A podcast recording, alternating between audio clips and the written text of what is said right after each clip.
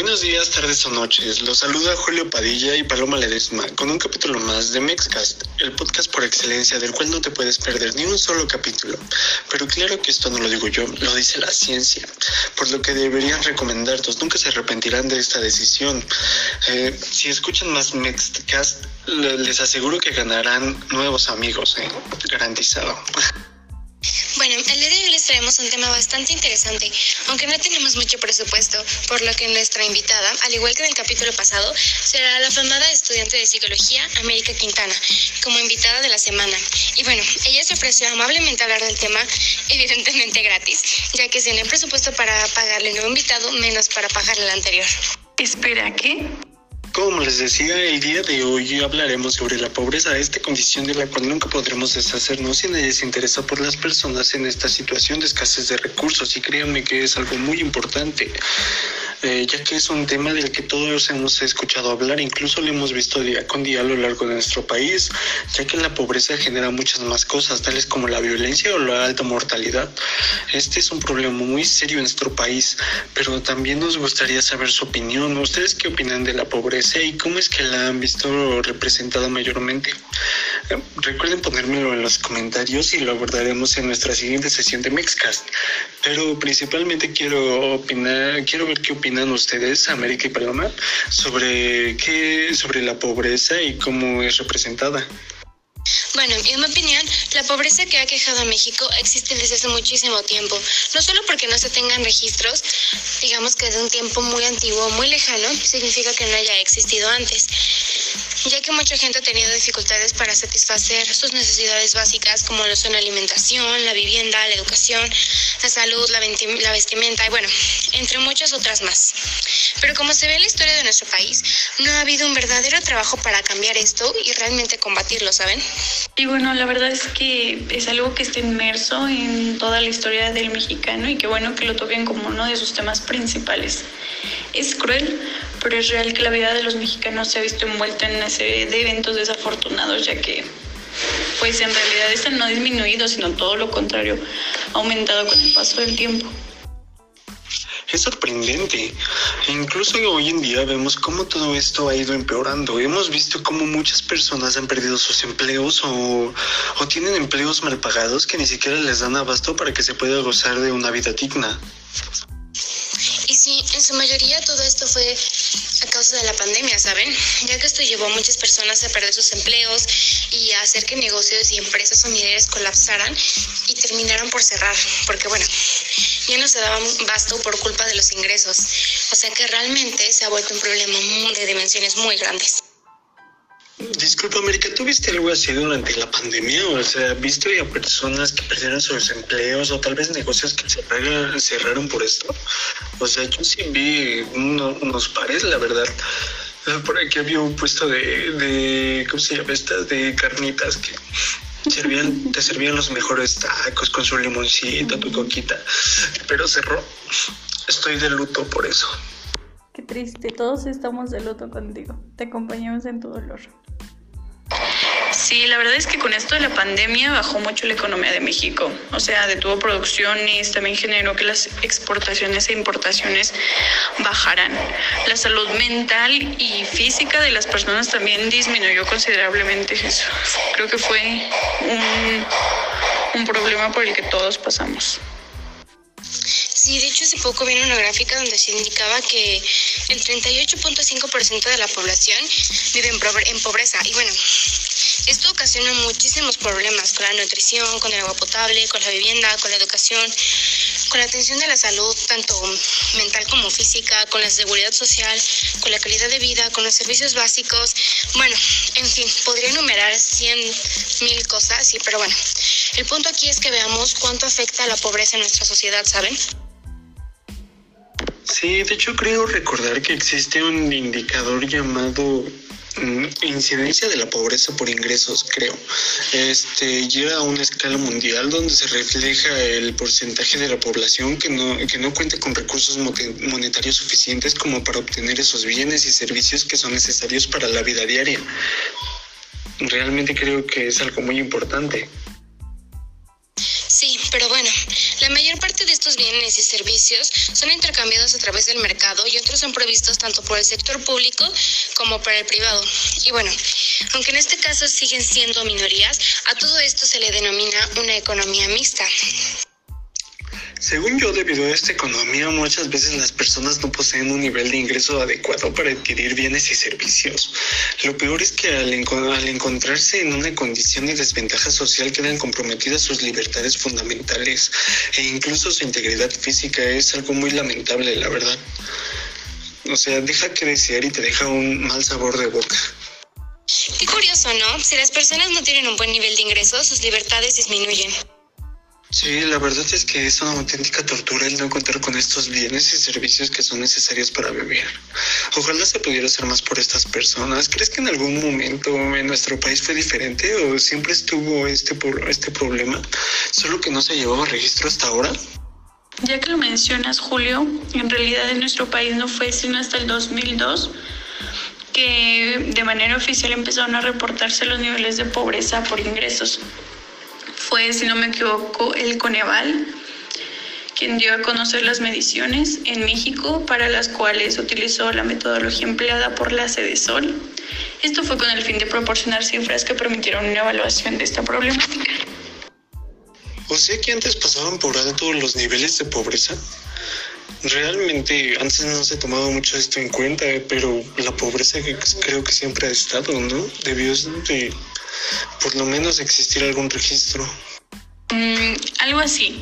En realidad no se enfocaban en las mediciones de la pobreza como tal, solo sabían que estaban, pero pues en realidad no tenían las cifras exactas. Pero como ya les comentaba, además de reportar las nuevas cifras de pobreza por ingresos, el Coneval se dio a la tarea de generar una serie de datos sobre el comportamiento de esta problemática social. En realidad, a partir de esto se comenzaron a generar gráficas y estudiar a fondo la pobreza del país como tal, ya centrado. Bueno, como hemos podido escuchar por parte de nuestra invitada, en años anteriores no tuvimos una buena organización. Y esto influye, aunque no lo parezca, y no de una manera positiva, ya que si se lleva un control es más fácil solucionar un problema, ya que se deben tomar en cuenta no solo el número de personas, sino también el lugar de donde vienen, porque hay que saber a dónde dirigir la ayuda. Esto es sumamente importante para que los gobiernos puedan solucionarlo más fácilmente. Pero dinos, América, ¿qué más puedes contarnos acerca de esto? Voy a comentar algo que para mí se me hizo súper importante y que con todo esto de la pobreza es fundamental. Eh, en realidad, tras el periodo de ajuste posterior a la crisis económica de la década de los 80, así como la paulatina apertura comercial de la economía mexicana, la última década del siglo XX inició con una etapa de crecimiento del Producto Interno Bruto cercano a un 4%, pero con altos niveles de inflación. Lo anterior repercutió en una pérdida del poder adquisitivo de los salarios enorme. Y la combinación de estos factores ocasionó que la pobreza creciera de manera exponencial al no tener la gente recursos monetarios con los cuales puede solventar sus necesidades básicas. Sí, es conocido históricamente que México ha sido uno de los países con mayor desigualdad en el contexto internacional, medida a través del índice de Gini. Este índice es una medida de desigualdad económica utilizada en la escala mundial, que toma el valor cero cuando hay perfecta igualdad en la distribución de los ingresos y uno cuando hay perfecta desigualdad. Y bueno, como se aprecia en este índice, México presenta un nivel de desigualdad en el ingreso similar al de otras economías latinoamericanas. Todo lo contrario de países industrializados como Canadá, España, Estados Unidos e incluso Turquía está más desarrollado que nosotros. Asimismo, también cabe mencionar que si bien se han mostrado avances hacia una distribución del ingreso más equitativa entre 1992 y 2008, más o menos, también es cierto que ha persistido una enorme desigualdad, aún considerando distintos indicadores, ya que los elevados niveles de desigualdad en nuestro país tienen implicaciones importantes en su desarrollo, pues limitan el impacto del crecimiento económico y la reducción de la pobreza. Así Así es, pero no solo en este aspecto, ya que existe una fuerte relación entre el nivel de ingreso de las personas y su condición laboral, lo que repercute en la pobreza y en la capacidad de las personas para poder acumular activos y acceder a bienes o satisfactores que les permitan obtener mejores oportunidades en la vida. Pero existen más factores que influyen en la pobreza. Centrándonos en unos factores que influyen en la pobreza respecto a la calidad de la vivienda, ha bajado en más de 50% el porcentaje de hogares que habitan en viviendas con piso de tierra. A su vez, también el porcentaje de viviendas sin energía eléctrica se redujo de un 3.5% a un 2% para los hogares en pobreza alimentaria, de capacidades y de patrimonio respectivamente. A su vez, los servicios básicos también presentaron mejoras durante este periodo. El porcentaje de los hogares en pobreza alimentaria en viviendas que no contaban con agua entubada disminuyó y el porcentaje de hogares en situación de pobreza alimentaria que contaban con teléfono aumentó de una manera exponencial, ¿sabes? Ah, o sea que sí tienen dinero para comprar teléfonos, pero no tienen dinero para comer. Mira, qué curioso, ¿eh? El Free Fire es el Free Fire y yo no, yo no viviría en un mundo sin Free Fire. Yo necesito el Free Fire para vivir y ellos también lo saben, obvio. Y sí, es indispensable. Y bueno, es que como ahora se puede ver, hay necesidades que la sociedad ha creado que no son las básicas y las indispensables, como es el comer, tener una vivienda, tener un sustento, un vestido o algo así, sino que también ya una necesidad es contar con un celular. Y es que si te pones a pensar, muchas de las personas en situaciones de pobreza se dejan guiar por los medios de comunicación y adquieren cosas que no necesitan y dejan de lado la canasta básica. Ya para terminar, hemos visto a lo largo de este capítulo cómo existen avances sustanciales en materia de reducción de los niveles de pobreza por ingresos, pero la extensión de esta problemática en el país sigue siendo preocupante, pues en 2008 más de 50 millones de mexicanos no contaban con los recursos indispensables para satisfacer sus necesidades básicas. A su vez, los altos niveles de desigualdad y la pérdida de poder adquisitivo de los salarios plantean retos para la generación de políticas públicas que permitan la inclusión social en condiciones de igualdad de oportunidades de la población en situación de pobreza, por lo que habrá que seguir trabajando para luchar contra este problema que aqueja a la sociedad mexicana. Pero creo que lo vamos a dejar hasta aquí. Esta semana nuestro podcast fue un poco más serio, pero creo que es un tema que lo meritaba. Y lamento mucho lo que diré a continuación, pero lamentablemente este será el último capítulo de Mexcast al principio les dijimos que ya no teníamos presupuesto y eso es verdad. Nos quedamos sin dinero, no tuvimos las visitas que esperábamos en un principio y como está la situación creo que es mejor buscar un trabajo más fijo o al menos un trabajo con un sueldo para que podamos sustentar nuestro día a día. Perdón por no seguir con el podcast, lamentamos mucho el decepcionar a los que nos escuchan cada semana, fue un honor para nosotros el que nos hayan acompañado. Esto fue Mexcast. Esperemos que se la hayan pasado bien y que entiendan que hay que reflexionar más sobre estos temas. Estamos dejando a su suerte muchas personas. Deberíamos apoyar con lo que podamos a estas personas que no cuenten con el dinero suficiente para mantenerse a flote. Es una lástima que muchas personas gastan el dinero como si fuera infinito y como si no hubiera nadie que lo necesitara. Es doloroso ver cómo la pobreza deja a familias sin hogar, cómo los niños tienen problemas de nutrición a causa de esta. Eh, debemos hacer algo, aunque sea algo pequeño, pero hay personas allá afuera que necesitan comer, necesitan mejores condiciones de vida y tenemos que hacer todo lo que esté en, nuestras manos para ayudarlas.